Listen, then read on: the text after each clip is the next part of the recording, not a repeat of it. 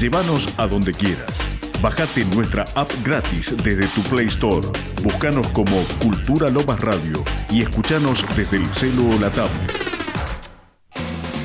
De lunes a sábados, la mejor programación de Cultura Lomas Radio.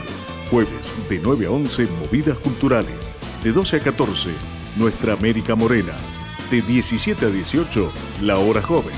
De 18 a 20, Negras y Marronas. De 20 a 22, Nada es casualidad. Cultura Lomas Radio. Y toda la música de nuestros artistas locales. Jueves de 18 a 20, Negras Cimarronas. Programa de difusión de actividades de la comunidad de mujeres negras.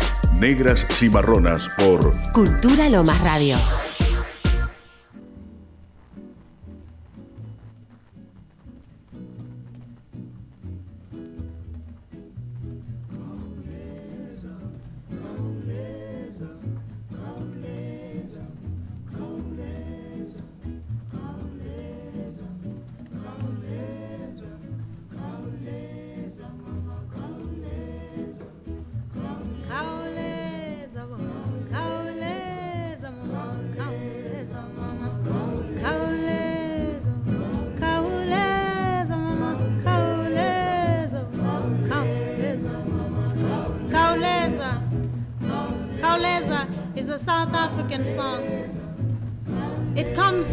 Buenas tardes. Hoy sí, una gran tarde maravillosa. ¿Dónde estamos las negras y marronas y les negres y marrones? Hola Valerie, ¿cómo estás? Hola, buenas tardes a todos, a todas, a todos. Hola, tenemos la visita de un varón hoy. Eh, Macho Malungo. menos, macho menos. Eso. Él lo Tardes dice. negras, tardes negras, ¿no? Tardes negras. Tardes negras, semanas negras, días negras, conver negros, Lo más- conversadoras. Lo más negro y lo más negra. Este, estamos así porque la primavera nos tiene así, el clima, la verdad que está maravilloso. Hoy sí, Es un día como para disfrutar realmente, ¿no? totalmente. Bueno, igual que en buena compañía siempre se disfruta. es verdad. Eh, nos permitimos esta licencia porque vamos a entrar en un tema eh, que para nosotros, nosotras, o algunas y algunas de nosotros, eh, es un tema muy sensible, aunque es un tema que nos ha dado mucho impulso, es recordar la vida de Néstor Kirchner. ¿Sí? Eh, Ponemos de pie. Así es. Eh, ¿Nos ponéis el temita, Lucas, por favor? Y luego arrancamos con anécdotas eh, y historias.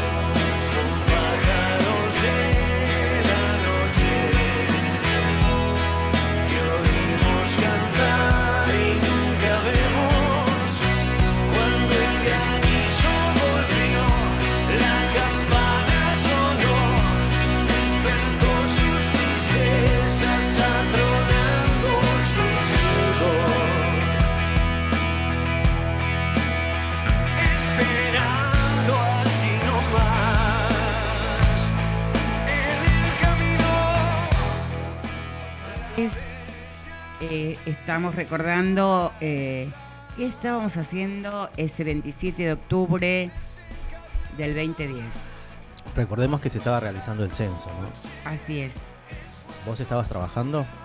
No, eh, yo estaba, había sido jefa de sección y me había ido a mi casa eh, porque estaba esperando que pasaran a censarme, porque yo tenía ilusiones eh, que me pregunten.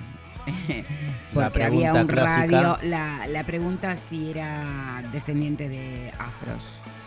Era la primera vez, ¿no? Era la primera vez justamente que se incorporaba, si bien fue un muestreo censal, era la primera vez que se incorporaba la pregunta a nivel nacional.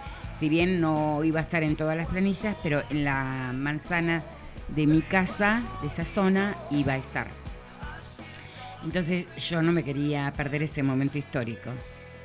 La cuestión que llegó la censista no quiso entrar, no me preguntó, discutimos ¿Por qué no quiso entrar? porque había mala prensa en ese momento, si te acordás, al respecto del censo. Sí. La derecha que se oponía a todo, decía todo el tiempo que los censistas podía ser que quisieran ir a robar, A robar. que eran, eh, qué sé yo, que, bueno, todas esas Censistas barbaridades. truchos. Censistas así de la cámpora, este, que eran... ¿Se acuerdan que se Pasó lo mismo, peor en este último censo. Viste que se Claro. suspendió por la pandemia, Claro. pero la campaña fue peor que aquella vez. Por eso. eh, hay una intencionalidad de no contarnos en general, porque bueno, eso también da otros compromisos, si querés, eh, políticos.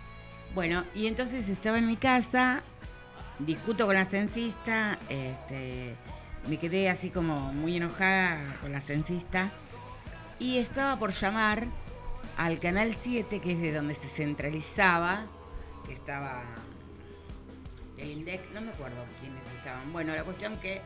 ¿Llamar para qué? Para, Para, que decir que- esto que... quejarte, digamos. Claro, quejarme y que se evalúe lo, lo de la censista, de los censistas, esas cosas. Cuando estoy por eso, recibo un mensaje de un compañero, que yo trabajaba en ese tiempo en un hogar de chicos y chicas, y me dice, Gla, murió Néstor. ¿Qué Néstor dijiste? ¿qué? Sí, murió Néstor. ¿Pero quién te dijo? Lo están pasando en la tele. Digo, yo tengo prendida la tele y no lo vi. No dicen nada. Lo pasaban todos menos Canal 7. Claro. Y yo estaba con el canal Y 7. yo aguanté como una dos horas y no pasaban en Canal 7. Bueno, por eso. Digo, pero si no lo están pasando, debe ser alguien que quiere joderle, decía yo. Me dice, no, no, Gla, de verdad, lo están diciendo en la radio. Bueno, entonces por allá se cruza mi hermana. Y mi hermana dice, murió Néstor. La verdad que fue re fuerte porque yo me quedé mirando así le dije, es mentira, debe ser mentira. Baldazo No. de agua fría. No, es verdad. Y bueno, y me hice, no sé, como que necesité salir al patio, no sé, no sé qué hice, pero mi hermana me Se te dice, nubló la vista. Claro, boluda, decís es verdad. Pero además voy a contar que, por ejemplo, yo no lo voté en el 2003. Yo tampoco. Este, y lo había conocido en un encuentro de militantes en la provincia de Buenos Aires en el 2001, en octubre, antes del, El estallido. del estallido de diciembre. Y la verdad que yo no le creí todo lo que dijo. Yo discutí con compañeros porque le dije, no, este tipo es re setentista, imagínate que va a hacer todo lo que dice. No, yo no le Y creí. no, veníamos- Y me encantó escucharlo, pero no Pero- le creí de lo que en lo que estábamos y de lo que veníamos. Era irrealizable eso. Claro, yo decía, este hombre no va a poder hacerlo. ¿No? Este. Y nunca me imaginé que iba a llorar por un presidente, por una persona que no tiene que ver directamente con mi vida. ¿Tampoco sanguínea. pensaste que votarías al peronismo alguna vez? No, no, de Yo- ninguna manera. No, no. Bueno, hay que decir que Gladys no viene de peronismo puro, digamos, o sea, nunca fue peronista. No, ningún Yo tampoco, hasta que yo había, me había alejado de la política. Y cuando llegó Néstor y empecé a ver esos cambios, ahí recién, vol- en realidad Néstor me hizo volver a mí, ¿viste? A la Sí, sí. política. Yo ya estaba descreído de todo. Y bueno, eso fue que nosotros dos no provenimos del peronismo, pero nos acercamos al peronismo, o no sé si al kirchnerismo, básicamente yo, por Néstor. Yo conocía a Cristina de antes, pero cero, o sea, decía que linda mina, punto, ¿viste? Claro, nada más. Sí, y decía quién estará con. Porque decían, es la mujer del gobernador, y yo no sabía, la cara no conocía del chabón. ponele. Claro. Y fíjate que en esta época estaban eh, eh, muy en boga CQC, que lo- la cargaban de que Néstor era Sí. feucho. No, pero eso vino después ya. Bueno, pero también Ah, la cargaban sí. en esos tiempos, ¿no? ¿Y vos, Valerie? Nada, en casa. No, llamemos a Valeria. No, la verdad que. Puedes decir paso, ¿eh? No, no, no, fui Pero ella era descubriendo. chica. eh, sí, ay, perdón, yo era chica y Ah, se bueno. siendo chica. en fin. Te Eh, fueron a buscar al jardín de infante, ¿y ¿qué pasó? y bueno. La seño te dijo. Eh, creo que, que- creo que como a todos les pasó, creo que en un aspecto eh, uno, uno escuchaba lo que decía y no se reconocía en eso, porque la historia misma eh, nos mostró un montón de cosas con respecto a, a la política o los presidentes. O, Muchas mentiras Claro. constantes. y entonces como, como que eso costaba creer. entender, pero la verdad que eh, después en el transcurso eh, era eh, eso, ese desarrollo y esa función que cumplía, más allá de eso también el acompañamiento que tuvo. eh, La juventud. sí, dejó, a ver, eh, dejó muchas marcas.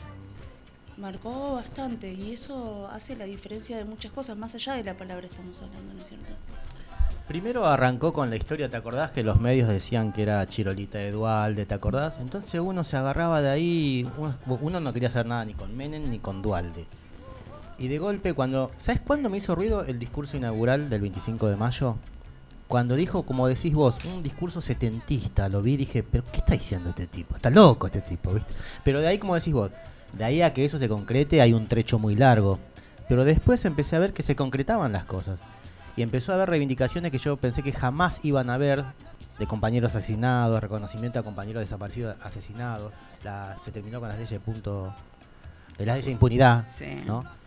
Bueno, eso fue calando hondo en mí. Yo posteé justamente eso que me conquistó cuando pidió bajar los cuadros. Eso me parece un momento súper significativo. La izquierda decía que eso era para la tribuna, que para la gilada. No, Me- no. La verdad que Pero me lo paso por ahí. modos, igual, me convertí Es simbólico. Perdón, kirchnerista total, que me declaré así absoluta, eh, fue con Cristina, estando Cristina. Eh, yo ya venía con lo de Néstor, así, igual siempre media como reticente, Claro. este, muchos años de izquierdómetro. Por Este, suerte nos liberamos de. Así es, y con Cristina cuando fue el tema del campo, Bueno, el lockout del campo, eh, para mí eso fue un hito, ¿no? Ahí había que tomar partido. Claro, porque yo dije, si esa misma gente que detesta a ella, que lucha eh, contra ella, a, a mí también, digo a mí como a todos y todas nosotras, ¿no? Eh, no había opción para mí, había que estar, como vos decís, de un lado o del otro. No, no, no podía haber medias tintas. Entonces, me acuerdo que yo trabajaba ahí en Ciudad, eh, sobre Pellegrini y Perón, y cuando hicieron la movilización por el tema de justamente esto que se convoca a la Plaza de Mayo, el día histórico que Delía le pega a este, yo Sí. ahí me hice fanática de Delía. Yo también. A pesar de la mala prensa que tenía él. A mí no me importó. Para mí eran tiempos de esto, como vos decís, de definición. No había grises en esos tiempos. No, no se podía. Entonces, no Así no fue también. Sí, claro. No se podía en ese momento mirar para otro lado. Según la izquierda, sí. Bueno, Neu- había que mantenerse neutral. Sí, mira. O a favor del campo, como he visto una parte de la izquierda marchando. bueno, ahí está, ¿ves? Eso no se regresa. Vilma Ripoll, yo no la puedo regresar de ahí. Yo tampoco. Haciendo tortas fritas para De Ángel y toda la gente, déjate joder. Bueno, ahí está el tema justamente. Ahí se vio todo. Así es. Bueno, y ahí le declaré mi amor incondicional a Cristina, a Néstor y bueno, y Yo no sí- puedo dejar de emocionarme siempre que pienso en eso, si bien yo no tuve cargos de gestión, nada en la década ganada, ningún tipo, pero eh, sí veía la gente pudiendo comer, pudiendo disfrutarse. Y algo que siempre me había gustado es el regreso de la discusión política. en todos los ámbitos. Eso me parece maravilloso, porque para mí la, la política tiene que ver con la vida de la gente, es la que resuelve la vida de la gente. Más Si no, no te la- quejes. No, exacto, más allá de las pavadas que dice la gente a veces, no, a mí la política no me interesa. yo- yo- la Creo política no te que interesa. fue un jueves, puede ser, o no, porque al otro día era un día laborable, me parece. Y al otro día yo fui a trabajar y tenía un compañero de laburo que era más chico que yo. Y yo le decía, ¿querés entrar en la historia hoy? Vamos al velorio de Néstor. Y me decía, vos estás loco, que qué sé yo, que estás loco, que estás loco. Estuvimos todo el día en el laburo tratando yo de convencerlo, de decirle, mira, yo no soy peronista, pero mi viejo fue cuando murió Perón y me cuenta la historia de todo lo que él vivió ese día, que nunca se lo olvidó. Digo, bueno, ahora yo porque ahí cantábamos Néstor Esperón de nuestra generación, de mi generación. Se cantaba ahí mientras hacíamos la cola para entrar a la Casa Rosada. Entonces él dice, mira, voy a ir por el simple hecho de que él era de Racing, yo soy de Racing. Tiró eso el chabón. Bueno, hoy día me lo vive agradeciendo, ahora que él es consciente de todo, me lo vive agradeciendo que él pudo estar ahí despidiendo a Néstor. A propósito ese día nos colábamos, me acuerdo que entré en la mejor hora cuando estaba Chávez, estaban todos, creo que Lula, estaba Todos, Lugo. Lugo, estaban todos. Bueno, entré en la mejor hora y nada. Y ahí yo sí hice otra promesa que yo dije que no la iba a abandonar nunca a ella. Él ya no estaba y yo dije no la voy a abandonar nunca más. Mira, Eso. Qué bueno, gracias por la anécdota. Por eso ahora está con Alberto, estamos padeciendo la historia con Alberto, pero si ella está ahí, yo tengo que estar ahí. ¿viste? Absolutamente. ¿Nos pones en la musiquita, Lucas? Por favor, gracias. Fua, ¡Qué anécdota!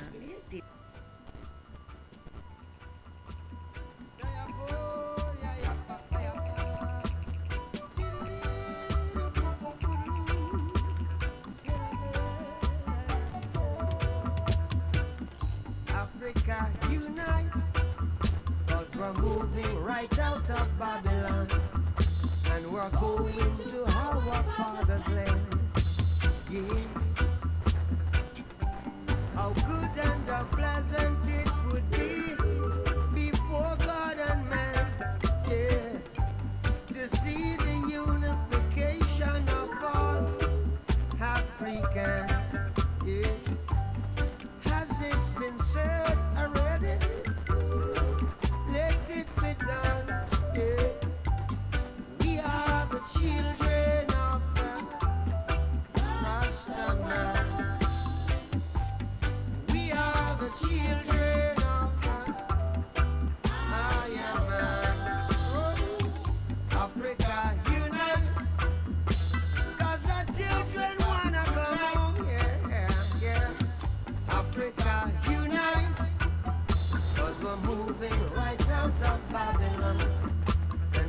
moving to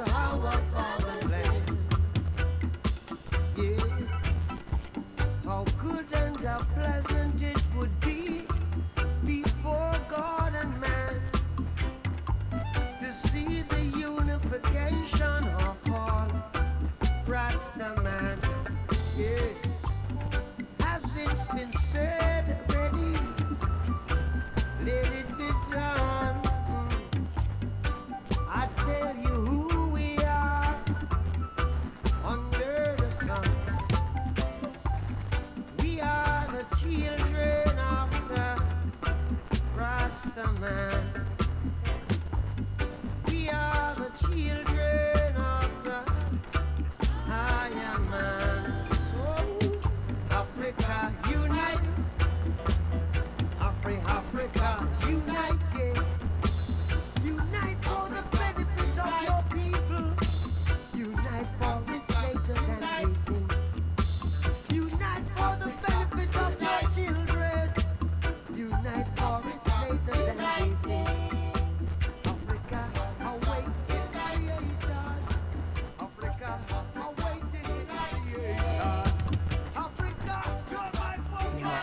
Eh, acá estamos por- con Roberto y Valerie recordando. Con Roberto Marley, gracias por poner al profeta.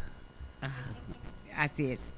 Eh, nada, me sorprendió eh, esta mm, anécdota que comparte con nosotras este, Roberto, Malungo Libros. Bueno, yo a vos te conocí el día que se despidió Cristina, Cristina, ¿te acordás? En una plaza Sí, impresionante. nos conocimos Sí. personalmente. Ya Claro, nos conocíamos. veníamos hablando. Y lloramos juntos abrazados ahí, ¿eh? ¿no te acordás? sí, sí, sí. Realmente, bueno, esto que nos estás contando, digo, eh, como yo no, no soy creyente, no, no, no practicaba, no. Estuve los tres días ahí haciendo cola, mirando por aquí y por allá. Yo podía haber entrado porque todavía estaba viva María y María era parte del Congreso. O sea que podía haber entrado con ¿Y ella. por qué no, no entraste? No, no. Tengo una cosa con la muerte para mí, por la gente hay que estar cuando está viva y cuando está muerta ya está. Yo soy anti-velorios. Se murió, se murió. Y, igual estuve por ahí, necesitaba abrazarme con los compañeros, compañeras. Necesitaba estar ahí, ¿Viste lo que era esa plaza? como en el velorio, ¿sí? Pero no, no me dio para entrar. O sea, no quise entrar. María me dijo, Gladys, ¿podemos ir? No, no, no, yo no quiero. La vi a ella parada ahí, me quise Digo, morir. Y estuvimos así con un montón de compañeros, compañeras. Y realmente era como el velorio de, de mi papá, por ejemplo. Digo yo, ¿no? Porque. Este, Era como que se murió un familiar. exacto. Pero cercano, eso. muy cercano. Muy cercano. Y bueno, y luego cuando murió Chávez sentí lo mismo. Realmente, esa desolación Pero de Chávez quedar venía huérfano. enfermo, no, era, no fue un shock. No, Pero- no, claro. Pero de todos modos, si nos sentimos desoladas y desolados Sí. con él, con Chávez, Hubo una ahí corriente. dijimos, ahí estamos ya. ¿Te acordás que a Lugo le había agarrado? Creo que a Lula le agarró también algo. Bueno. A Lugo también. Era todo cáncer, cáncer a full en su Y bueno, momento. hasta Dilma y, y Cristina, acordate que le Sí, se, hicieron una se intervención. operó de la cabeza. Bueno, eh, hay un escritor, Guerrero, un afro-venezolano, ¿Qué hizo? Que está escribiendo justamente, tiene el libro ya, con el tema de los magnicidios en Latinoamérica. Ah, mira. Y él tiene la teoría de que eh, Chávez Fue asesinado. fue asesinado. Exacto. Qué raro que no tenés ese libro, porque es un compañero activista. No, sí escuché la versión esa de dentro de los compañeros de allá de Venezuela, que me lo dicen y otros dicen que no, pero yo creo lo mismo igual, pero Pero hay como una cosa que muy Hay llamativa, muy llamativa, como todos, todas fueron este ¿sabés con, que la, con la salud terriblemente afectada. ese día que salí de ahí de la ceremonia fui caminando para el obelisco y la cola seguía para allá, para el obelisco. o Sí, sea, imagínate, sí. eran cuántas cuadras de Plaza de Mayo y seguía la cola para allá. Sí, sí. Bueno, yo me quedé en lo de María, que vivía en Congreso. El momento que queríamos ir a descansar y qué sé yo, íbamos allá y veníamos nuevamente. Y después, bueno, el día que lo llevaron, que llovía Sí, tanto, fue sí. tremendo eso. Este. Y mira, el traidor de Randazo, me acuerdo haberlo visto, cómo lloraba. Lloraba así, detrás del auto, lloraba como si lo quisiera. Amigo de Mañeto, sí. Sí, por eso. Digo, ¿no? Esas cosas. No, ¿sabes que antes que pase eso, una vez él iba a hablarle a la juventud en el Luna Par? Y se él no subió a hablar porque se operó de la carótida. No sé si te acordás. Sí, Pero sí. fue igual. Y estuvo Sí. presente. Yo lo veía muy emocionado y tuvo que hablar Cristina, me acuerdo. Yo iba a ir ese día, pero cuando vi que Néstor no iba a hablar, no fui. Que de ahí está el logo que florezcan mis flores. Así es. Y este, el Eternauta. y con el- claro. Néstor Nauta. Eso, Néstor Nauta. Y arrancó eso. Bueno, hay muchas anécdotas de esas realmente que son muy fuertes. Ahora en este momento en el Ateneo Néstor Kirchner, que está acá a dos cuadras, en Manuel Castro 80, están haciendo justamente un homenaje este, a Néstor. un ¿Y por qué no estamos a partir ahí? de los militantes. Porque estábamos con el programa de radio, yo invité, si querían, que poníamos... Después de la hora de la cámpora, vamos para allá. o sea. Así es. Así que bueno, tenemos, Vamos a lo nuestro. tenemos muchísimos temas hoy, ¿no? Este, Valerie nos va a musicalizar un rato, también algunas Ah, cosas. ¿es DJ también ahora? Obvio. DJ no, en su defecto selecta. Selecta, Sí, ah, virtual, bueno. sí, pero no, no, DJ Selecta no, virtual, qué bueno que mucho. está, ¿eh? Está bueno Para un nombre, programa de radio, Selecta Está bueno, virtual. está o- bien, Qué bien. bueno que está. No, no, no. Negra selecta virtual. Oh, sí. Claro. Sí, Sí, vamos sí. a ponerle así claro. color, como Bueno. me dijo alguien. Vino. Más color mejor. Claro.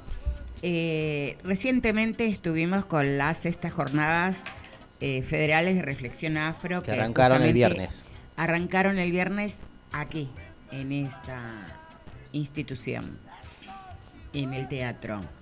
Y voy a contar anécdotas. A ver, Entre otros, ¿se prende fuego el estudio? muy negro, vino el embajador de Angola y todas sus Eso estuvo buenísimo. Y familiares. su mujer, creo, ¿no? La, vino con la esposa y la secretaria. Sí. Y había otros negres como él también. De Ecuador también. Estaba la compañera asambleísta de Ecuador, Paola Paola, Cabezas. Paola Cabezas. Digo, hubo compañeros y compañeras muy negras. Yo veía a la gente acá de, recepción, alguna gente que estaba. ¿No casaban una? Le sacaban fotos así como de espalda o así como hotadillas. ¿Cómo? Claro. ¿Vos decís que eran personas exóticas? Sí. Y entonces yo me, a los que vi que estaban haciendo eso, fui y le dije, te cuento, la foto que estás sacando de esa persona es tal y tal y tal. Y está bueno que sepas de quién se trata, porque por ejemplo, yo no veo que esa persona le saque foto a ustedes. Y no lo tomen a mal. claro. El racismo está tan instalado que me quedo mirando como que... ¿viste? Naturalizado. Claro. Es estructural. Que aún gen, aún personas que sean muy progres, este, dice, pero ¿y esta? ¿No? Este, porque, porque por ejemplo, ella no te, ellos no te están sacando foto a vos. Y, te- y para vos, para ellos, vos sos diferente. ¿No? Claro. O sea, yo no veo negres sacándole fotos a las otras personas que son blanques. Digo, porque tampoco es que somos amigas. Bueno, acá estamos por recibir otra visita. Qué cara. Este. mm, Bueno. Fue un éxito que- igual. ¿o va No, gente, excelente, excelente, porque vinieron de todas las provincias, Misiones. Córdoba también, ¿no? Misiones, Santiago del Estero. Córdoba, Santiago del Estero, eh, ¿De dónde más eran que se habían presentado? Yo algunas las conocía, otras no. ¿Santa Fe? ¿Puede ser o no? No. Eh,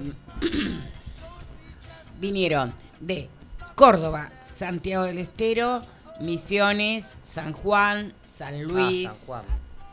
Tucumán, eh, Chaco, ¿Ah, sí? sí. No, no me acuerdo. no. Eh, bueno, espero no olvidarme de algunos. De hecho, en un ratito vamos a llamar a Nelly Wisneke, que es una compañera afro de Misiones. Que acaba de sacar un libro. Así es. Este, y bueno, nos va a contar ella en primera persona. Hoy tenemos además, eh, es el último programa antes de las elecciones de Brasil. Este, o sea, vamos a hablar de las jornadas. Hoy también hay una invitación eh, de solidaridad con Haití. Tremendo lo que está pasando en Haití. Ahí vamos a llamar a un compañero de Haití también que estuvo eh, que, que vino al evento. Son Ah. el grupo de haitianos y haitianas que viven en, en Córdoba, con Henry. Che, ¿y cómo ves la cosa en Brasil? ¿La ves negra? O sea, bien. ¿La ves negra o.? Y si por suerte se está ennegreciendo, viste que Brasil es el país que tiene más eh, diputados y diputadas en el Congreso eh, negres, tanto heteros como trans, Sí, sí, eso sí. eh, lesbianas, etcétera, etcétera. Eso últimamente, digamos, ¿no? Así es en estas últimas elecciones. Así que, bueno, vamos ennegreciendo la política. Ahora la vamos a llamar a Fernanda, este, que es la que La del hizo el catering. La del comité, eh, Prolula, Claro, es del comité del PT. estuvo acá el otro día. Claro, exacto. Así que bueno, tenemos varias personas para hablar mientras vamos musicalizando. Lucas, que es un genio, nos musicaliza. ¿Y la elección de quién fue ahora? De Valerie, tiene que decir qué tema luego, nos contás.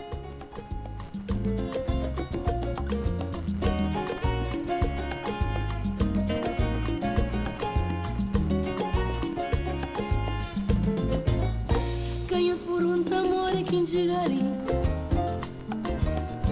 Nunca sabe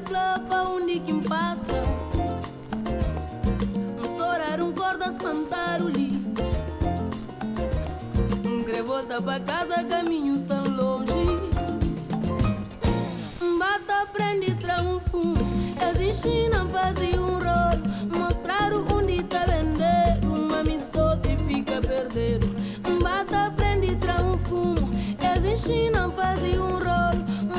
o onde tá é vender. Uma missão que fica perderam.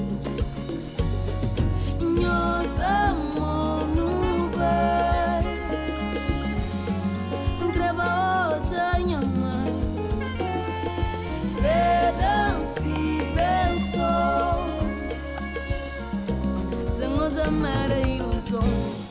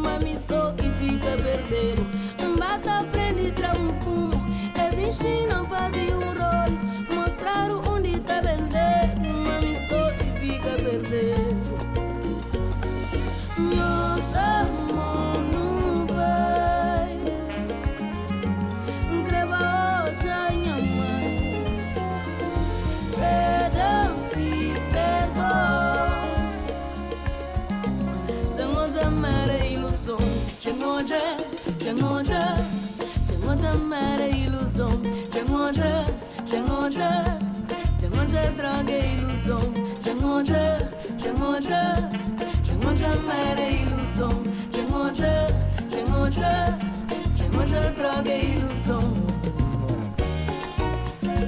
Tengo de amar a ilusão Tengo de, tengo de Elevam só pra perdição Tengo de, tengo de Tengo de amar a ilusão Tengo de, tengo de Elevam só pra perdição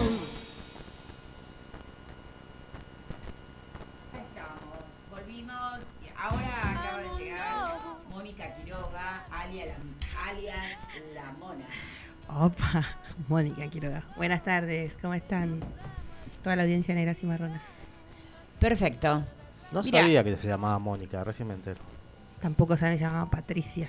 La Mónica, Mónica. Patricia. Ay, vamos a decir los Gla. segundos nombres. A Oye, ver qué- Gracias, feo. Gla. Patricia no sabía No, nadie más que porque mi vos no tenés, por eso, o tenés. Yo tengo. Ah, te ¡Qué la trucha! vos. Tengo para el Te haces la nombre. No, no, no. Ch, ch, tranquilitos porque es un nombre para el burling. Sí, totalmente. Porque es una redundancia. Yo me llamo Gladys Rosa Flores. Para que te ponga otra voz. Gladys Rosa Flores. Flores Rosas. Sí. Patricia. Mónica Patricia Quiroga. ¿Y vos? Suárez. Roberto Antonio. No, eh, mi segundo nombre es eh. Carmen. O ¿Viste sea, que ¿cómo es todo el nombre? Pero para el segundo no te gusta. Dijimos el segundo. Claro. El primero tampoco, primero- Valeria, no sé. Valeria. Valeria. Sí, sí, bueno, pero no es eso, es la historia que conlleva eso. Ah. Es más profundo. Yo Eso, por no hay suerte- tiempo, no hay tiempo para esas cosas. Así es, yo tengo muchas también historias. Viste que los nombres. Podemos saber un tema eh, en algún momento, justamente, hablar de estos temas. Porque los nombres que tenemos, las personas descendientes de afros, muchas veces tienen muchas historias familiares. Sí. Tenemos al respecto de los nombres, ¿no? La tuya. En Argentina por ahí no, no tenemos todavía muy compactada ese tema, esa historia. Pero en Brasil, por ejemplo, eh, vos ves que los nombres de las personas que viven en los quilombos tienen todos y todas el mismo apellido. Por ejemplo, un apellido de los santos, esa persona seguro que es quilombola. Ah, ¿sí? Porque el amo, el dueño de las tierras, decía, bueno, y esto que llamen de los santos. Los zampayos, los de, Se- los de Jesús. Digo, hay todo un tema con los apellidos y los nombres. Este, así que bueno. Bueno, llegó justo la mona para que vamos a hablar, hacer un poquito de, de memoria eh, de las estas jornadas este, federales de reflexión afro. Ella estuvo en una comisión. ¿Ya te, Contanos, Mona, ya te algunas reconociste, cosas. Mona? ¿Ya te reconociste o estás en proceso? Estoy en proceso todavía. Aparte, encima viviendo eh, estas jornadas por primera vez para mí. Estuve en la comunión. En la comunión.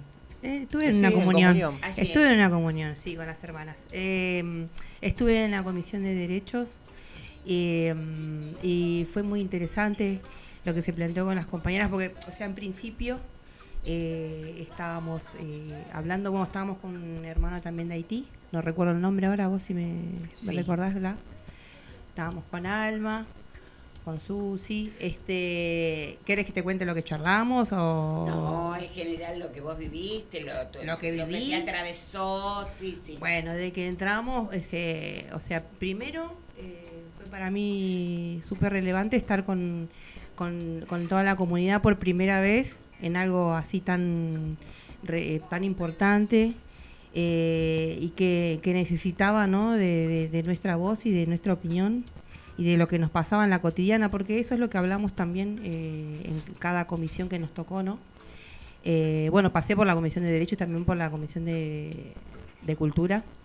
Y lo, lo, lo que sobresalía de los lugares donde estuvimos charlando eh, era una constante que, bueno, que es esta necesidad de visibilizarnos, que también, primero que nos convocaba a, cada una, cada une, desde nuestros lugares de trabajo, de nuestras organizaciones, y, después la importancia de, juntarnos porque eh, también nos pasó que charlamos más allá de, los de los temas que eran necesarios, de los que nos pasó a las compañeras, compañeros de, en el viaje a llegar hasta acá, ¿no? Todo lo, lo que sucedió.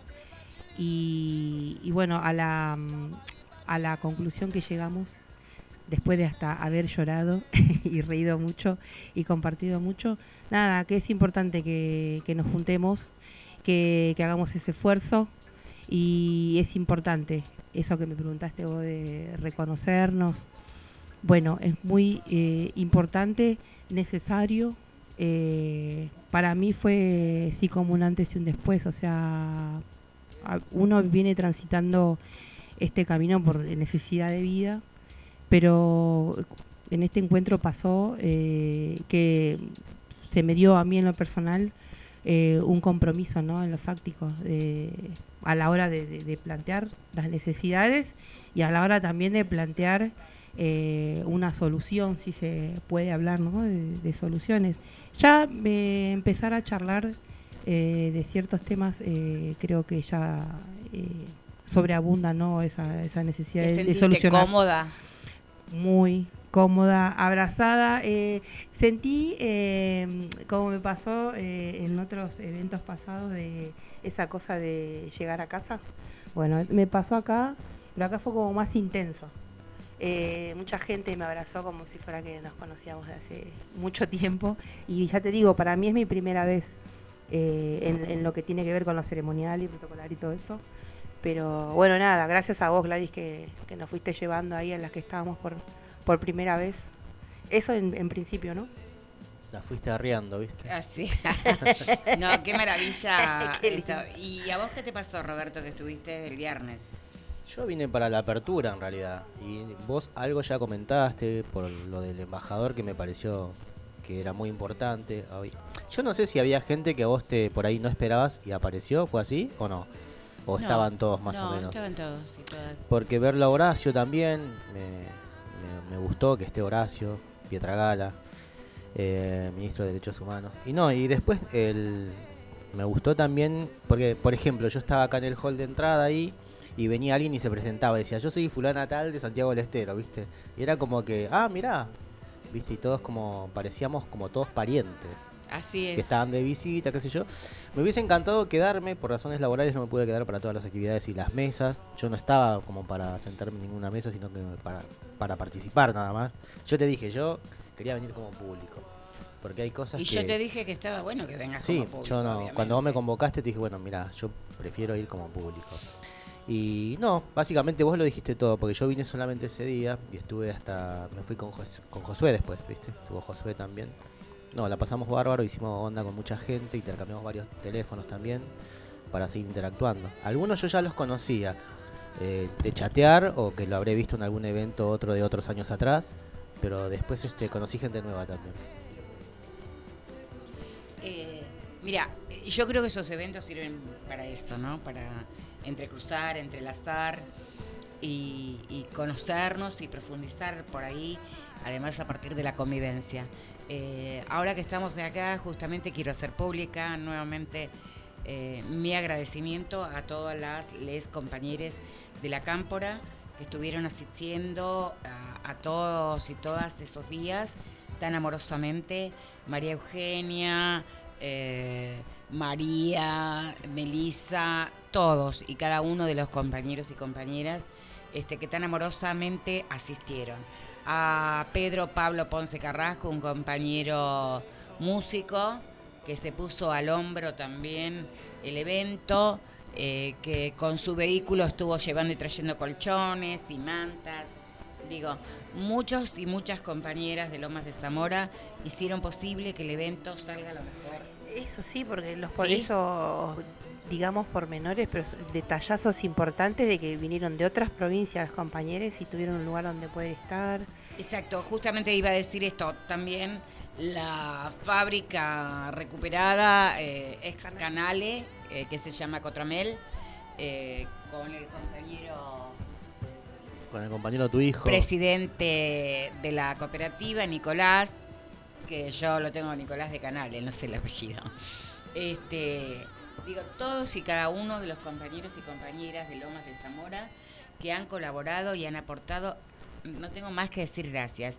Y a los compañeros y compañeras de las provincias tengo que pedirles disculpas por lo que faltó, por lo que no pudimos llegar, pero sí a todo el mundo le dije que tiene que ver con un esfuerzo militante. Eso no es posible si no hay este, un esfuerzo militante, seriamente.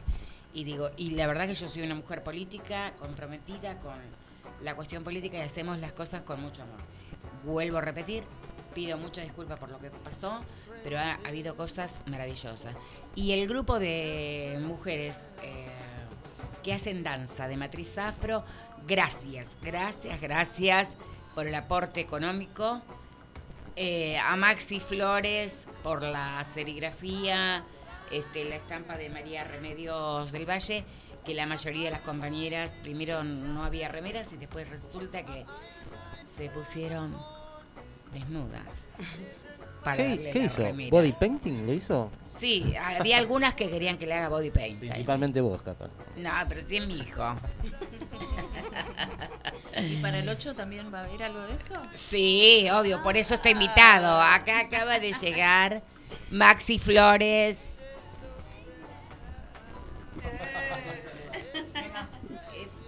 Dale, porque vení, por favor, porque estamos recordando eh, un pequeño homenaje a Néstor y tu aporte.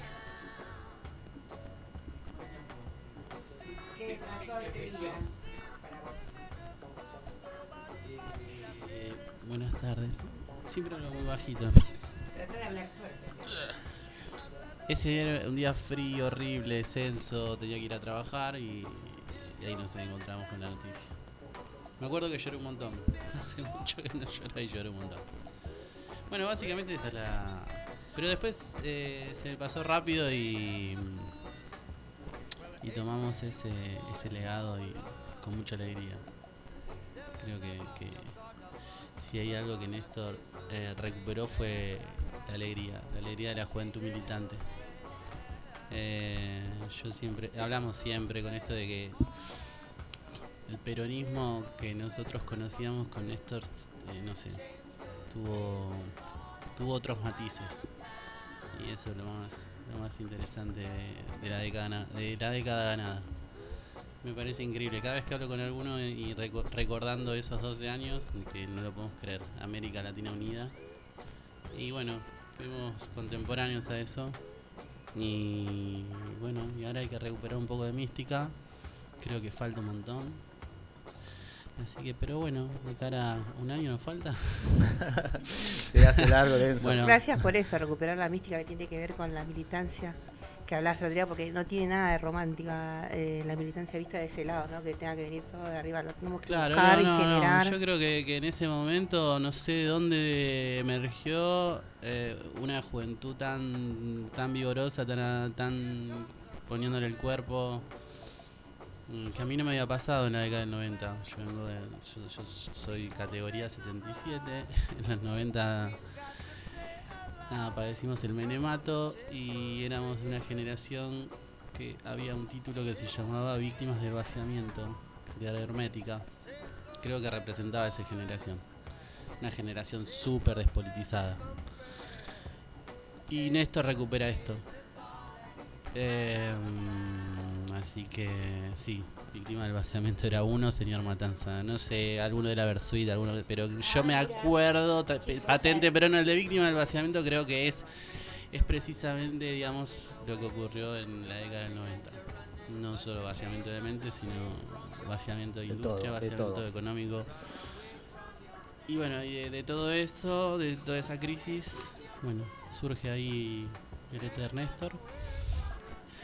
Y, mm, y yo al principio lo vi con un poco de desconfianza porque también venía tenía una matriz peronista y, y es que se quema, que Tu se madre- quema con leche, Tu madre te ve una vaca. horrorizado, horrorizada. Claro. Pero después a nosotros nos creo que una de las cuestiones que cuando vino Fidel y Silvio Rodríguez a tocar dijimos, ah, no, bueno, es de los nuestros. Y ahí entonces- Cuando vino Bush, bueno, eso fue la contramarcha también, digo, sí, sí. Después hubo un montón de gestos donde ahí sí Me acompañamos, sí, pero al principio como que nos costó un poquitito. Así que eso, pero se lo recuerda con, con mucho amor y con alegría y con también con un poco de nostalgia, digamos, con, en función de, de recuperar esa mística que tuvo aquella generación. Así que, bueno, eso, nada. Nuestra generación, que seguimos acá. Che, ¿te acordás de Ros- Rosita Martínez? ¿Te acordás? Alias Mirta Legrand diciendo, yo no sabía que lo querían tanto a este tipo. Usted, se- usted es zurdo. Claro, se viene el surdaje, le Claro, dijo. se viene el zurdaje.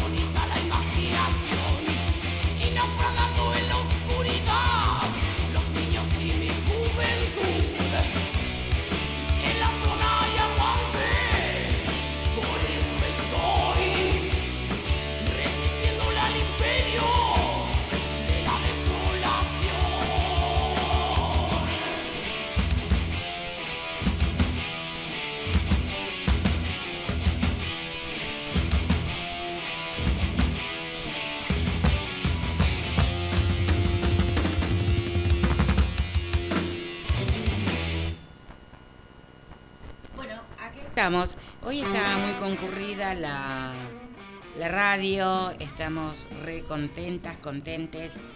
Eh, mirá quiénes tenemos aquí. Eh, mira quién vino. está Valerie, Malungo, La Mona, yo y pasó Maxi, Maxi. Flores. Este, por aquí, obviamente que volvimos a hablar de Néstor. Y ahora vamos a intentar comunicarnos con Eli, la compañera de misiones, este, que realmente una compañera, compañeraza que me echó en cara, este, que yo le prometí que la llamábamos y no la llamamos. Pero la verdad que no me acuerdo. Pero si ella lo dice, debe ser así. ¿La intentamos?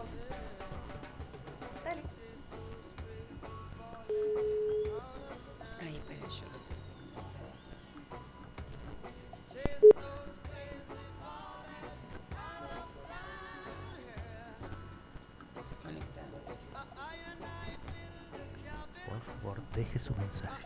Sí, no suena. Quizá no tiene buena conexión ella y yo tampoco. Bueno, vale, hablemos mientras. Bueno, intentemos por el teléfono, ¿sí? Mientras. eh, la verdad que hoy no se pudo conectar. La verdad que hoy tenemos un programón con muchas cosas, este, porque fueron sucediendo muchas cosas y van a seguir sucediendo, ¿no? Estamos de cara a las elecciones de Brasil el domingo.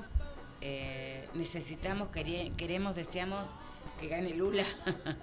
Lo necesitamos por Latinoamérica.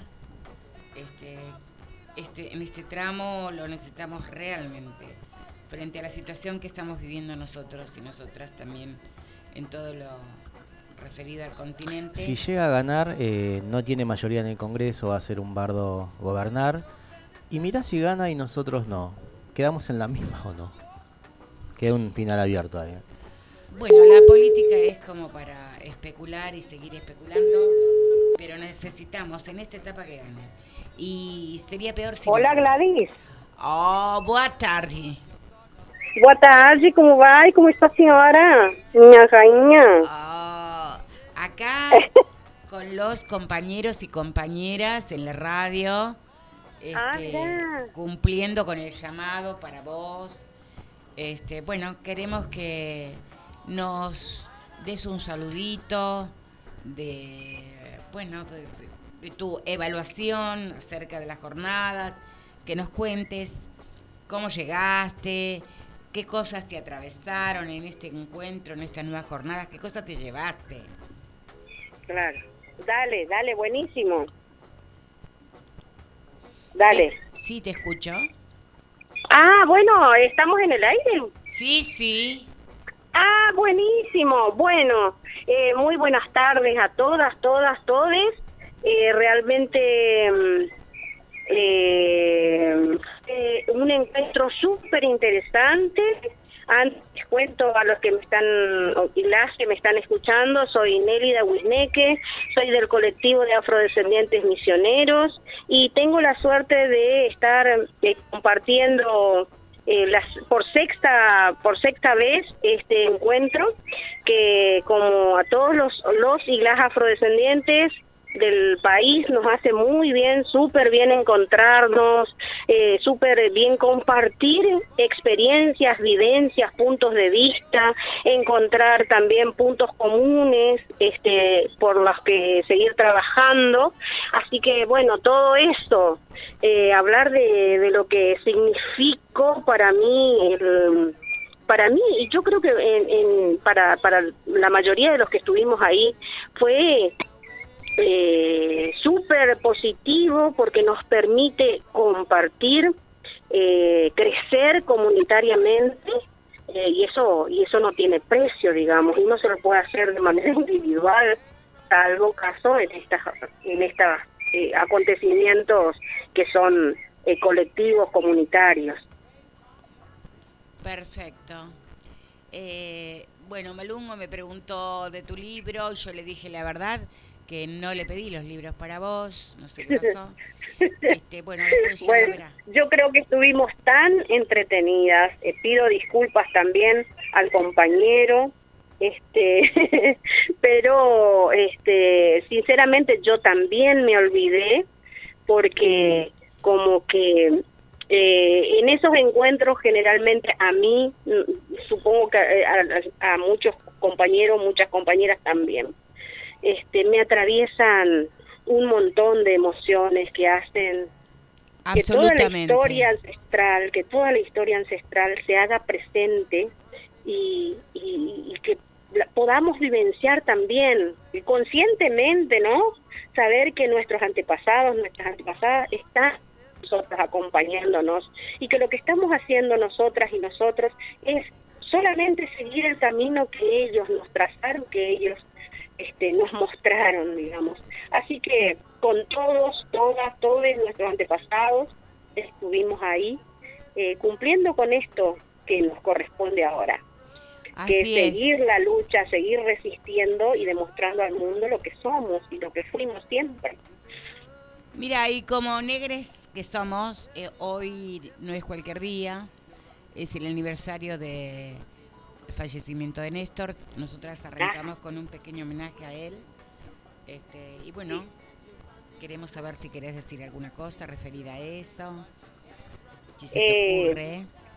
Sí, con respecto a esta a este aniversario del fallecimiento de Néstor Kirchner, yo creo que yo ya voy a cumplir 60 años dentro de poco y creo que la época más linda fue la del kirchnerismo y que siempre donde hubieron este gobiernos populares o gobiernos progresistas, todos, todas, todos nosotros, este también hemos encontrado un lugar donde encontrarnos, donde abrazarnos, donde compartir y sobre todo este tener la seguridad de que mañana va a ser mejor.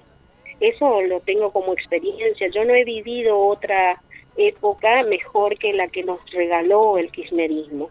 Así que eso tengo para decir y para agradecerle a Néstor y para agradecerle a Cristina también. Ay, gracias por tus palabras, maravilloso. Bueno, Ah, escúchame, Nelly, te comprometo acá al aire que cada tanto, cada 15 días, no sé, si querés te llamamos y encontrás un espacio para leernos tus cositas, contarnos cómo están ahí y de cara al próximo, porque fue por unanimidad, el pro- la próxima sede va a ser Misiones, si bien no va a ser Posada, va a ser en San Vicente. Este, bueno, esperaremos novedades. ¿Qué te parece? Me parece fantástica la propuesta y yo gustosa estaré cumpliendo con esa responsabilidad que yo lo tomo así, porque los que no nos comprometemos con nuestras en nuestras luchas y con reconocer lo que estamos trabajando, eso eh, realmente para volver a nacer y empezar a, a- a activar en otro lugar sería. Les cuento rapidito si tengo tiempo, ¿puedo? Dale, dale. El día 9 de noviembre, en el aula magna de la Facultad de Humanidades, acá de la ciudad de Posadas, vamos a estar este, celebrando el 8, el Día de la Cultura Afro y de los afroargentinos y afroargentinas, este, con compañeros de las comunidades originarias, eh, con compañeros y compañeras del colectivo de afrodescendientes de San Vicente de los que quieran estar, ¿no es cierto? Y vamos a contar también con la presencia de un compañero que si bien no es este afrodescendiente, aportó muchísimo para que este nuestra lucha, nuestra resistencia acá en la provincia este se conozca. Es el primero que trae en la provincia también este referencias de Gavino Ezeiza, él es un payador, este se llama Wilson Saliwonsic y es un compañero, es un compañero más allá este de que del, del color digamos es un compañero que aporta la causa que está trabajando activamente por eh, en, en el campo popular digamos Así este es. día vamos a estar ahí este, trabajando los afrodescendientes, las, eh, los grupos de, mm, de religiosos de matriz afro, los pueblos originarios, así como debe ser juntarnos entre nosotros los que tenemos para contar cosas que fueron calladas. Por lo menos entre nosotros sacarla, sacarla, a a, sacarla a la a la luz. luz. Nosotras hablamos siempre que seguimos buscando las palabras, buscar las palabras Sí. para recrearnos, para nombrarnos en primera persona. Este, una palabra que por supuesto eh, estuvo silenciada. Y ya no nos callamos más. más. Eh, y no solamente no nos callamos más, sino que somos protagonistas este, de nuestras propias historias. Y eso tiene un valor incalculable para quienes hemos callado em, y nos han silenciado muchísimo tiempo. Eh, yo creo que desde el lugar del habla, desde el lugar de afrodescendiente como identidad, desde eh, desde la escucha atenta, yo siempre digo que el afro, él o la afrodescendiente este viene escuchando este cuestiones que tienen que ver con el racismo desde el vientre de nuestra madre. Pero hoy tenemos la posibilidad de cambiar eso y de tener en cuenta, porque la lucha antirracista este, hace que nos repensemos y que también busquemos eh, herramientas como para, para presentar batalla, digamos, pero no quedarnos en el llanto, sino también hablar de la posibilidad de vivir dignamente como seres humanos, como, como lo que somos porque somos seres humanos. Lo que pasa Así que, es. además de la lengua, la historia, también nos, nos quitaron nuestra subjetividad y no les importó, pero nada de nada, nuestra manera de percibir el mundo y de ponernos, pararnos en el mundo. Eso es lo que tenemos que rescatar. Y bueno, este lo estamos haciendo desde ese lugar, desde el yo soy afrodescendiente y el mundo para mí se viste con estos colores y yo designo las cosas de ese mundo y eso me parece eh, grandioso súper súper para nosotros que eh, qué valía la palabra de una mujer afrodescendiente. Nada. Qué valía la palabra de un niño de un hombre afrodescendiente. ni nada. Persona ahora nada. tenemos la posibilidad de hacerlo. Bueno, Nelly, te re, re agradezco y te comprometo para próximas llamadas. Gracias y estaremos hablando de tu libro y tenemos muchos temas para hablar con vos. Gracias, gracias. Un abrazo. Un abrazo, Un abrazo fuerte. fuerte. Un abra- Y- afroabrazo, compañeras. un compañeras. afroabrazo para ustedes ahí y Abrazo realmente inmenso. muchísimas gracias por el recibimiento en aquel encuentro de toda la, de todo tu equipo digamos Eh, y bueno este sirve también para darnos cuenta quiénes están a nuestro lado no es cierto Así y unir es. fuerzas y seguir adelante Esperamos su libro en Malungo Libros. Abrazo, compañera. Aye, abrazo abrazo para todos aye. Axé, muito axé para Muito você aye Gracias. para você. Axé.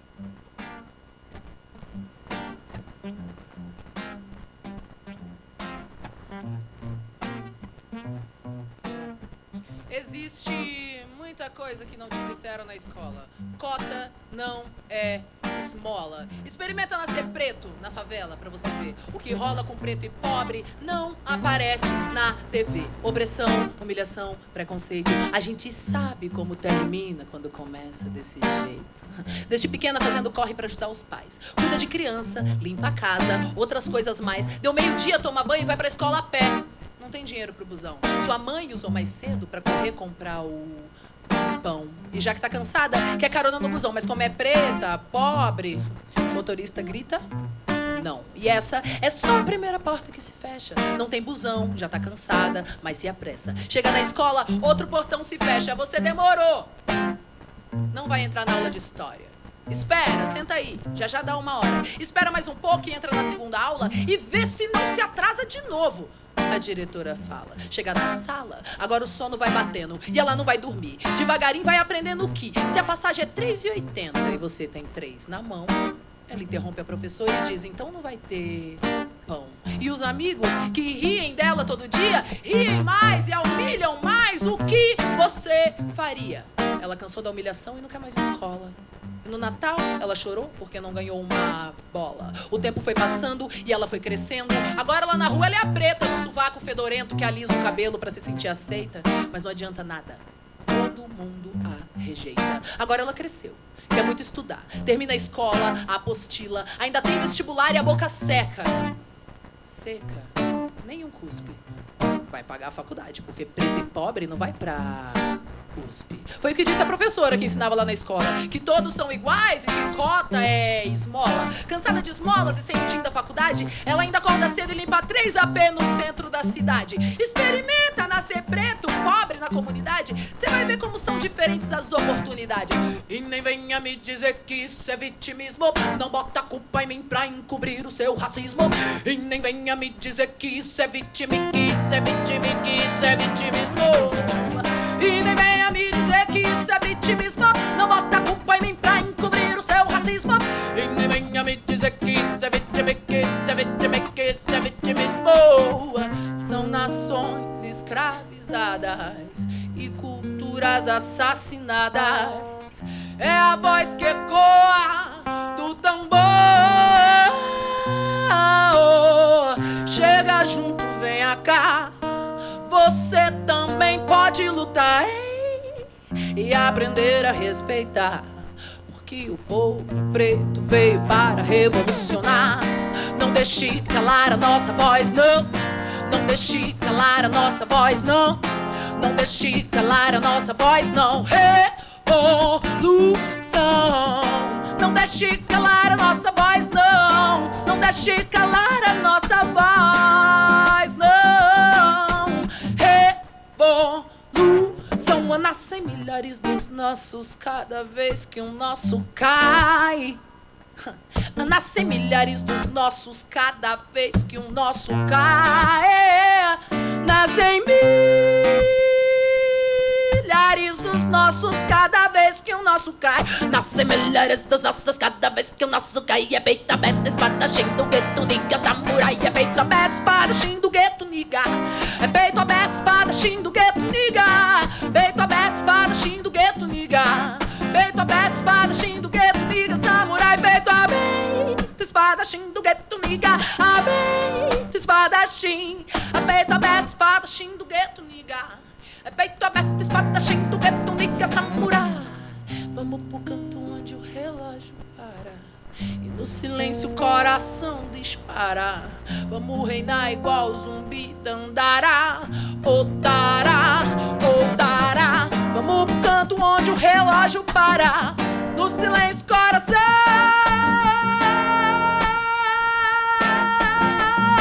dispara. Odará, odará. Ei, da para, da ra, eh, da pa, a da ra ti ti.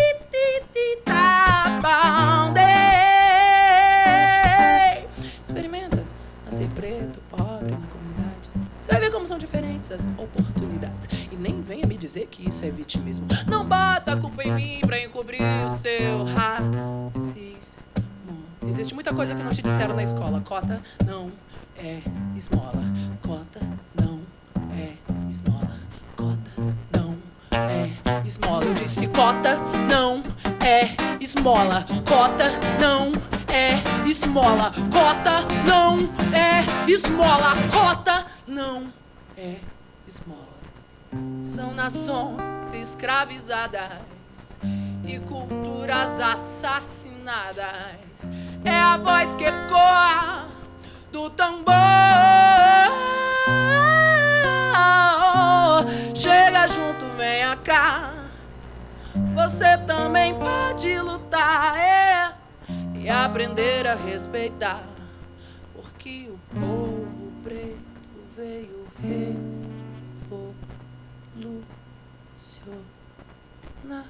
Cota não é esmola.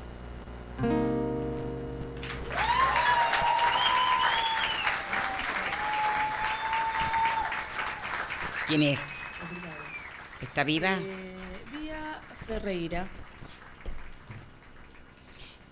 ¿Quién es? ¿De dónde es? eh, de Brasil. Eh, ella me parece que es lesbiana, me parece. No sé si es bisexual o lesbiana. Esse som se Eh, está eh, está Toda muy metida en la Milena. política también. Eh, nada, hace un poco de rap, hace un poco eh, de varios géneros también. ¿Se considera lesbiana como una actitud política? No sé.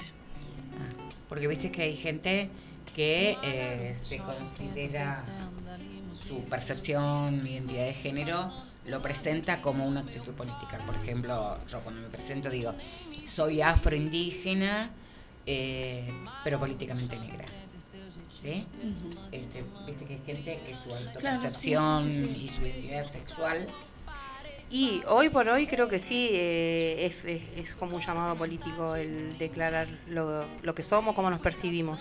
Absoluto, Más que una cuestión de no- declaración personal. Claro, pero todo el mundo no Ah, lo hace. bueno, eso sí. digo, ¿viste? Por ahí Claro. a veces corremos riesgos si decimos de tal o cual y que no le guste. Ahí va, sí, sí, sí, eso es verdad. Bueno, eh, hoy tenemos un día con mucho, mucho, muchas cositas. Eh, vamos a llamar a Launi, un compañero activista de, del grupo de haitianos y haitianas eh, que viven en Córdoba y algunos, por supuesto, viven acá en Buenos Aires, frente a los hechos que está ocurriendo en Haití, tremendos hechos, país que en general nos olvidamos, eh, que existe, que forma parte de América, ¿sí?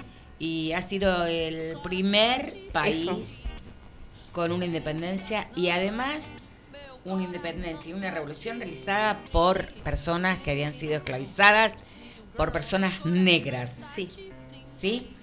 Ahí hablamos con Launi. Vamos a ver, esperemos que nos podamos comunicar.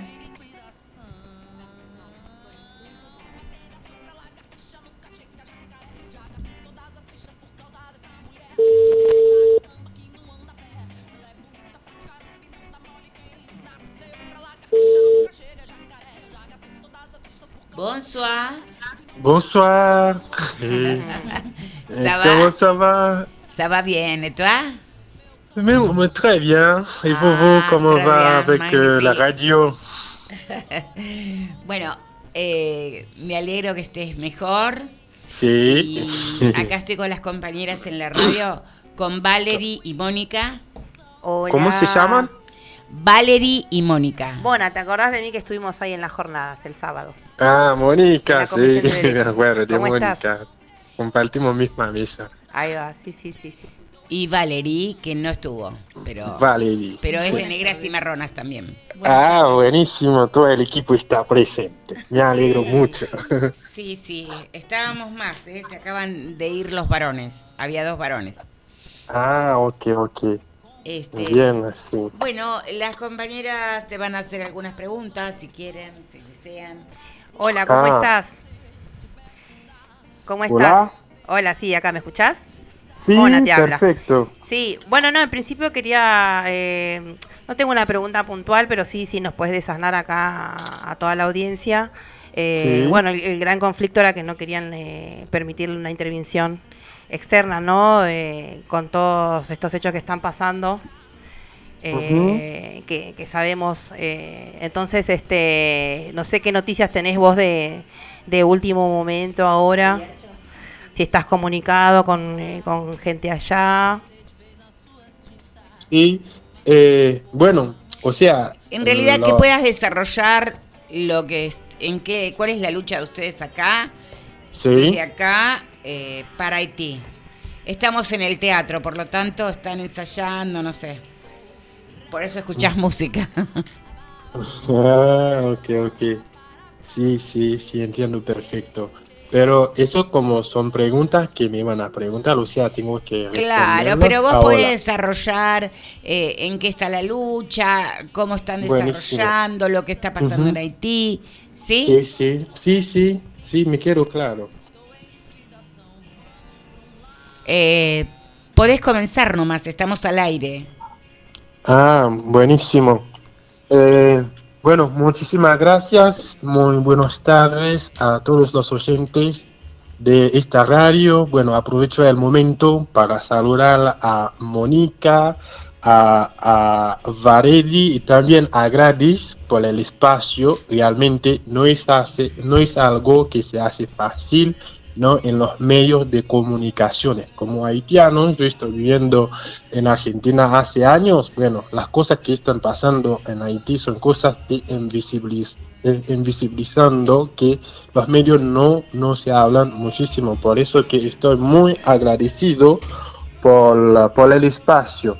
eh, realmente qué está pasando eh, en Haití. Hace más de un mes que el pueblo haitiano está de pie renunciando al primer ministro de facto que es Ariel Henry y también renunciando también a la posibilidad de una intervención, o sea, fuerzas extranjeras en el país.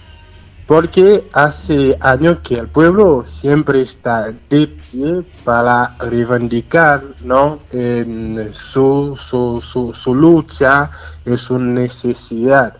Hace más o menos 15 meses que asesinaron el presidente José Moïse, eh, que bueno, que tuve algo realmente muy triste, ¿no? Que, que fue algo que, que, nosotros, que Malta, ¿no? Eh, eh, la democracia nuestra, pero después esto, el país tuve como un vacío de institucional, o sea, según la constitución, no había como... mm, eh, posibilidad de reemplazar este gobierno. Pero fue el momento que el pueblo va a decidir quién es que va a seguir en el gobierno. Al final, las embajadas que están allá, que forman una asociación que se llama Corecu, ellos decidieron imponer un gobierno de facto en ausencia del pueblo que es este eh, primer ministro eh, Henry. Realmente su misión tenía tres meses para organizar las elecciones, pero pasó casi eh, 15 meses en el poder sin hacer nada. Como resultado, hace un mes que él ha aumentado, no solamente aumentarse, doblar el precio del combustible.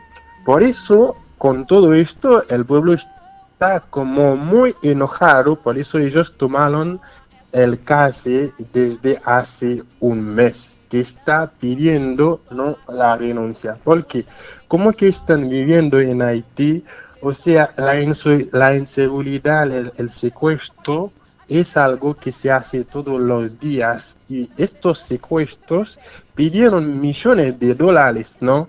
En un país tan empobrecido. Por eso Así que es. el pueblo no puede resistir mal con todas esas cosas. Dicen que sí, ahora no más con este gobierno. Por eso que hay todas esas cosas que está pasando en el país, que hace dos meses que la escuela debería como abrir su puerta, no, ahora no, no se puede. Hay más de 4 millones de niños que están en su casa, adolescentes que no pueden como ir a la escuela. Todo eso son culpa de este gobierno porque el pueblo no lo quiere. Y como que él para a guardar su, su lugar hice una llamada, o sea, escribo a la ONU y OEA para mandar fuerzas allá. Y oíme una nosotros- cosa, Launi, ¿y Sí. cuál sería la estrategia de algún punto o comienzo de resolución de esta situación? Bueno, ¿Qué estamos proponiendo? eh, la resolución para nosotros es como que el pueblo está contra este gobierno, porque el- este gobierno no viene del pueblo, si ahora claro. necesitamos una solución haitiana, no es una solución extranjera para Haití. Eso que el pueblo está pidiendo.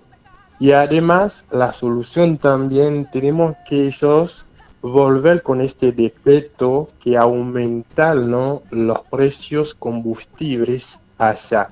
¿No? Esas son propuestas claras, por eso que todo lado y nosotros pedimos una solidaridad con el pueblo haitiano. La solidaridad que pedimos es un acompañamiento del pueblo que está en la calle. No realmente no es una solidaridad que pedimos cosas como los países dicen, siempre dicen que están ayudando al país, realmente es el contrario, son ayuda falsa. La ayuda que necesitamos, no, no, la solidaridad que necesitamos es eh, acompañarnos en esta lucha para que esas fuerzas no intervengan ahora en el, en el país. Porque- Absolutamente. Vos sabés que contás con nuestra solidaridad de las Sí. negras cimarronas, este, digo, eh, para publicitar en las redes, para Sí, que se conozca, este, porque para nosotras es fundamental también conocer y que la gente que nos escucha pueda conocer realmente lo que pasa en Haití, porque la gente queda siempre con la información a medias tintas, ¿sí? Exacto. Entonces está bueno hablar con las personas este, involucradas directamente y como vos decís, haitianos para los haitianos. Sí. Claro, Y claro. Launi, y Sí. la pregunta que te quería hacer yo es si se, se pudo hacer desde algún organismo desde ahí- de Haití alguna presentación formal, no sé, ante la ONU o alguna organización que ustedes crean que puede llegar eh, ese tipo de solidaridad. Eh, más allá de, de- de- la hermandad que podemos eh, nosotras de, acá de Negras y Marronas colaborar y de diferentes organizaciones, pero ustedes eh, a nivel formal, digamos, dentro de Haití, ¿encontraron Sí, esa herramienta sí. para hacer una presentación y, y- y apoyar eso? Sí, bueno, hace como semanas que venimos con este proceso donde hay como organización de toda parte, ¿no? de, Latinoamérica y también aprovecho el momento para agradecer al pueblo argentino, ¿no? que nos acompañando, ¿no? en esta lucha como hoy. eh, ustedes fueron en la Plaza de Italia para, bueno, para decir no a las intervenciones militares.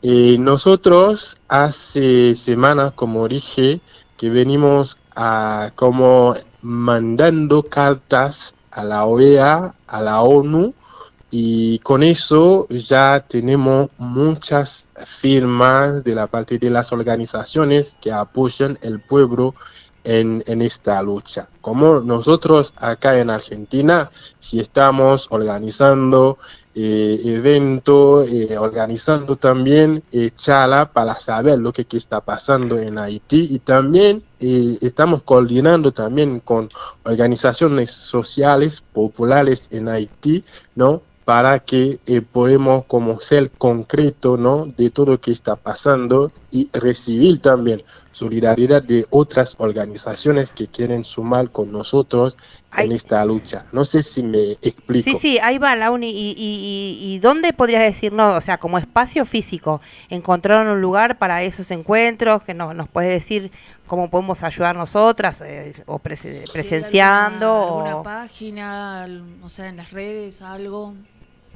Eh, bueno, como que eh, por la Argentina eh, podemos decir ALBA, movimiento ALBA, es como que es Movimiento un ALBA. movimiento que Sí, nosotros sí. estamos muy cercanos, como que desde acá y, y- y en Argentina, y también el Comité Argentino para la Solidaridad al Pueblo Haitiano también, que tiene su base en Buenos Aires, pero no tengo realmente la dirección en No te cabeza, preocupes, yo se las paso a las compañeras. Hola. No te preocupes, yo le paso esas direcciones a Ah, las compañeras. bue- buenísimo, gracias, Gladys. Launi, Así- oíme una cosa, te tengo que dejar, pero quiero decirte que te comprometo, para el Sí. próximo jueves nos comunicamos con vos otra vez y Sí. vamos viendo cómo avanza el tema. ¿Qué te parece? Bu- buenísimo, muchísimas gracias por el espacio. Estoy disponible, dispuesto en cualquier momento para que nosotros podamos comunicar y explicar cómo es la situación Perfecto. en Haití. Muchas gracias. Te agradecemos mucho tu buena disposición. Au revoir, à bientôt, mon ami. Au revoir, bye Bisous, bye, bisous. bien, chao, bisous. Saludos, a Lu- Launi. Salud. Que estés bien. Toda vez que eu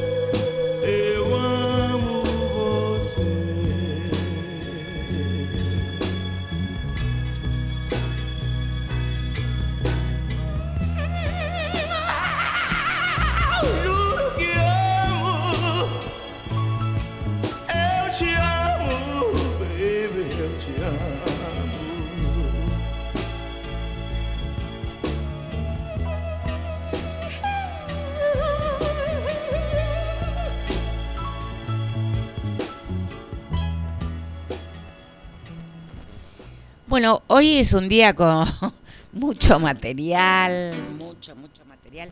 Y todavía no hablamos de lo que se viene acá mismo en el teatro entre el 8 y el 11 de noviembre. Estamos próximas y próximos al Día de los y las afroargentinas y de la cultura afro.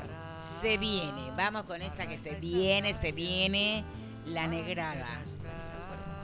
Y ahora estamos intentando hablar con una compañera de Brasil.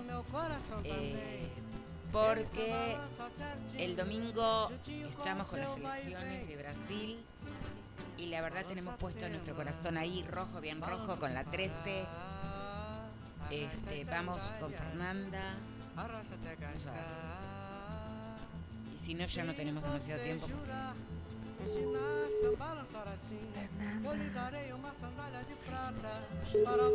Fernanda es la compañera que es Caterina.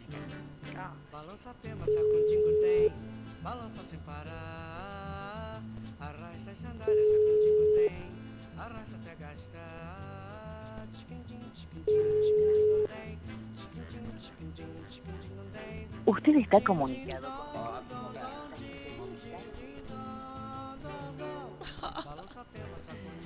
Bueno, eh, estamos con complicaciones con las... Porque claro, hay muchas actividades del comité, del PT, porque están en cierre de campaña, este, todas, todas eh, muy preocupadas y ocupadas con la con las elecciones. Mañana que es el último día, porque ya el Mañana sábado. Es el último día. Y la verdad que nosotras y nosotros en Argentina también estamos muy preocupados y preocupadas con esta elección porque convengamos que Brasil es casi un continente, ¿no?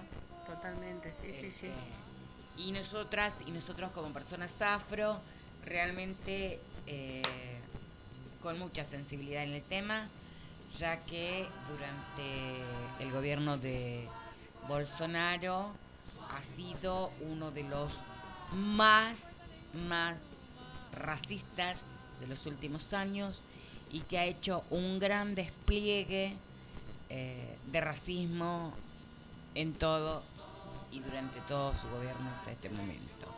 A pesar que enmascarado en la religiosidad evangelista, evangelismo, no sé, los distintos nombres, porque siempre que dice que son evangélicos o evangelistas, que hay una diferencia en esto, no sé, pero para mí no tiene ninguna diferencia porque realmente de todos modos eh, le importa nada al pueblo y cuanto puede aplica el racismo, eh, la persecución a las personas que profesan la religiosidad de matriz afro, este, bueno, salir a romper eh, las deidades que se utilizan en las ceremonias de matriz afro, eh, bueno, barbaridades. ¿no? Prender Sí. fuego. eh, durante este tiempo también los bolsonaristas salir a matar compañeros y compañeras, sobre todo afros. Este, realmente son momentos tremendos lo que eh, está viviendo Brasil. Sí. Y nosotras y nosotros realmente tenemos sumo interés en que en no tener más gobiernos de este tipo en el continente, ¿no? Escuchábamos recién al compañero de Haití que nos contaba la situación de Haití, este, que bueno, también nos merece una reflexión, ¿no es cierto? Y sí, por eso la necesidad de, de hermanarnos, de- va, de seguir, ¿no? En esta militancia de, de abrazarnos como hermanos latinoamericanos. y tomar conciencia, ¿no? Que cómo, cómo se están padeciendo hermanos, hermanas, ¿no es cierto? Esta situación y la situación de democracia, esa, esa cuestión, ¿no es cierto? Entre democracia comillas, ¿no es cierto? Claro, pero a tenerla en cuenta porque eh, me parece que todavía nosotros no lo tenemos en cuenta acá.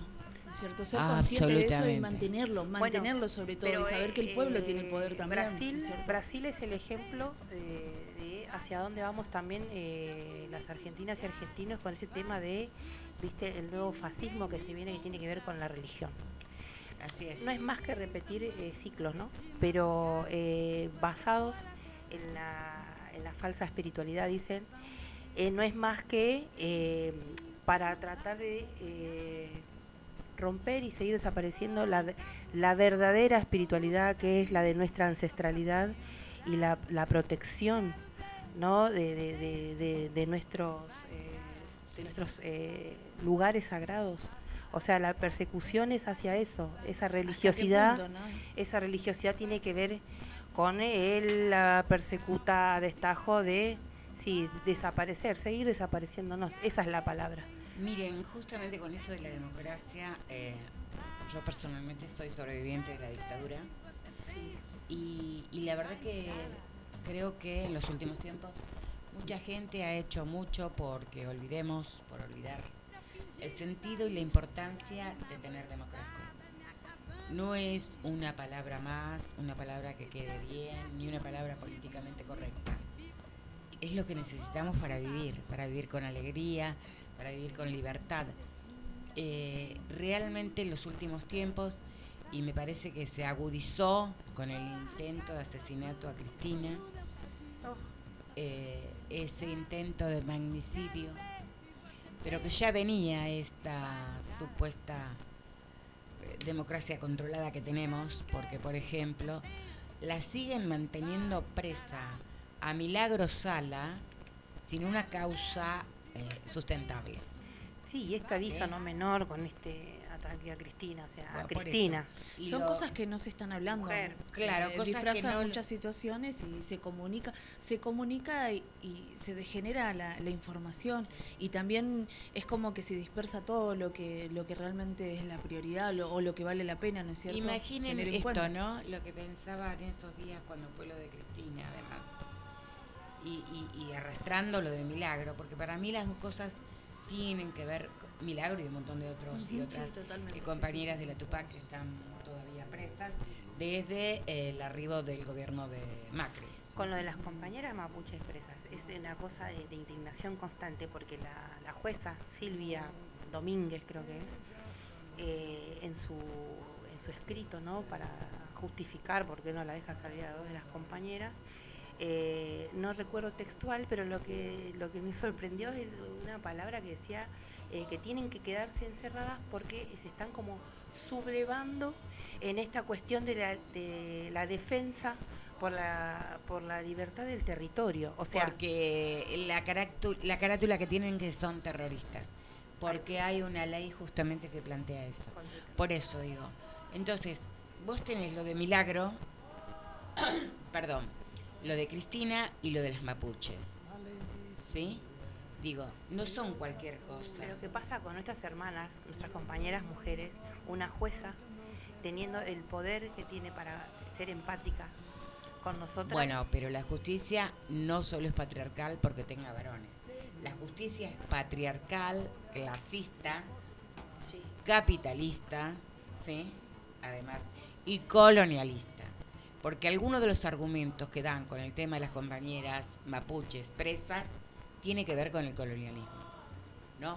Porque como dijo días pasado, cuando la llamamos a Beatriz Pichimalén, la cantante mapuche, eh, ella dijo en un escrito, con la misma mano suave que sacás a las hermanas, deberías sacar a Lewis, ¿sí? Del lago escondido. Es que eso es lo que indigna. eh, meternos Sí. presas por defender la reivindicación de nuestro territorio. Pero además, Como que estamos entrando en algo que no es en nuestro. esto que hablas de la espiritualidad, no es cualquier cosa. Llevaron presa a una machi. Una machi es así como una institucionalidad en términos espirituales para los pueblos originarios. Es como si se llevaran preso al Papa. ¿sí? Sí, sí, sí. Así de graves. Y a la mujer embarazada a punto de parir, que de hecho parió entre rejas. Digo, eh, y piensen, y, y- y yo pensaba, si a estas personas que de alguna manera trasciende quiénes son, les hacen esto con impunidad, imagínense cómo nos sentimos nosotras hijas de vecinas. ¿Qué nos espera? ¿no? Y los jóvenes de los barrios populares, ¿sí? Los jóvenes pobres, los jóvenes que van a, a- a- a buscar paco, los que van a buscar eh, marihuana, los que, digo, los que van en la noche, los que andan en la calle por diferentes causas. Otro día podemos hablar de esto. Por ¿sí? favor. Pero digo, los cuerpos que se vulneran siempre son de las mujeres, no es casualidad, estamos hablando de mujeres Sí, sí. de las mujeres en general y de los jóvenes en particular. Sí, es una, una- Son esos cuerpos los que Un aviso real de que dejemos de parir militantes, de que Ah, dejemos de parir gente que quiera saber, que dejemos de parir gente que quiera despertar de todo esto totalmente. Bueno, ¿qué temita tenemos, si les parece? Eh, Ya nos vamos a ir despidiendo, ya nos vamos a ir despidiendo este, en cualquier momentito. Podemos elegir algún tema de, al azar, elegí eh, de Carmen Silva.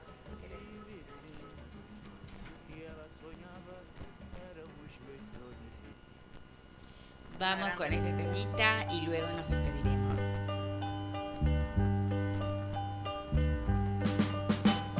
Eu já sofri e até chorei sozinha sem ninguém. Mas de repente apareceu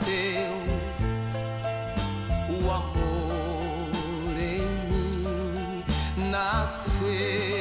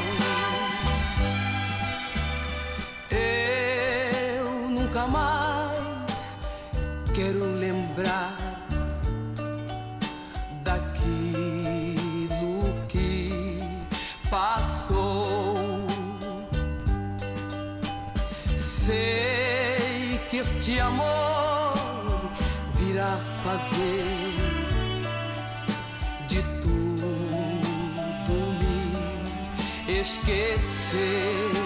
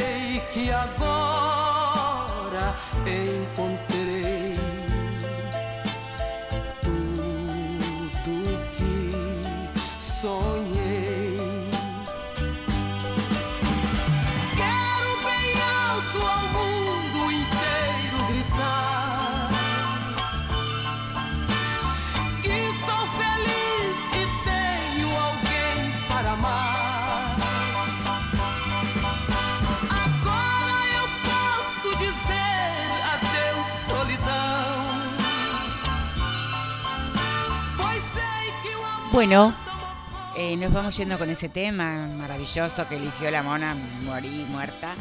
Y ahora vamos a pasar a escuchar a Marta Rodríguez, una de las candidatas a diputada de Bahía, una negra, este que nos manda, eh, y la verdad que estoy muy contenta porque soy parte de ese comité. Eh, probemos. Lucas, Lucas es un capo que nos auxilia todo el tiempo con esas cosas que le pedimos que a veces son. A ver. Mas a cervejaria artesanal também? Entrega em casa Entrega também? em casa. De Lauro de Freitas, direto para a sua residência. Para a sua residência, vai nas redes sociais. Hein?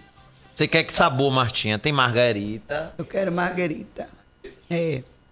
Está hablando que están por comer É, pizza. entrega direto na sua casa, Augustus Pizza. E a híbrida cervejaria entrega de também campaña direto em sua Vamos a ver.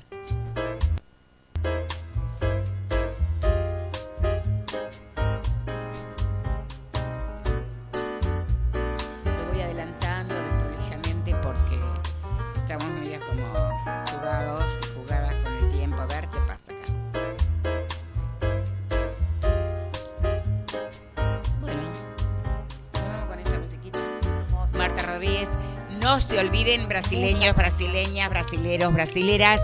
El domingo, lista 13, Lula, presidente. Hermanados, hermanades ahí. Lo necesitamos. Gracias, Lucas. Cuando querés te portas bien, cuando no. Mira, hay 46, nos pasamos un minuto.